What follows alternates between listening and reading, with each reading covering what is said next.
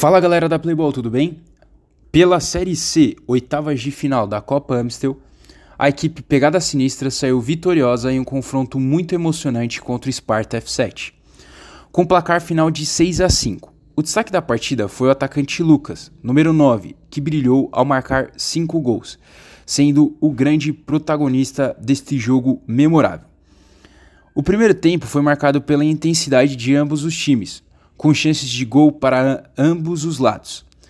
A pegada sinistra conseguiu aproveitar melhor suas oportunidades e abriu uma vantagem de 3 a 1 no final do primeiro tempo. Lucas foi o grande nome da etapa inicial, mostrando sua habilidade e faro de gol ao balançar as redes três vezes, sendo um verdadeiro passeio na defesa do Sparta F7. Já na segunda etapa, Sparta F7 buscou uma reação e pressionou a pegada sinistra em busca do empate. A equipe teve várias chances de gols e quase conseguiu a virada, mas o goleiro Ricardo, da pegada sinistra, fez ótimas defesas, evitando que sua equipe sofresse mais gols. A partida estava muito emocionante, com chances de gol para os dois lados e os torcedores estavam muito acalorados é, atrás dos gols na quadra.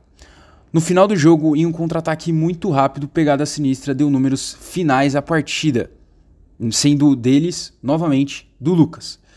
Ele estava em uma tarde inspirada. Com cinco gols, o atacante foi, sem sombra de dúvidas, o grande destaque.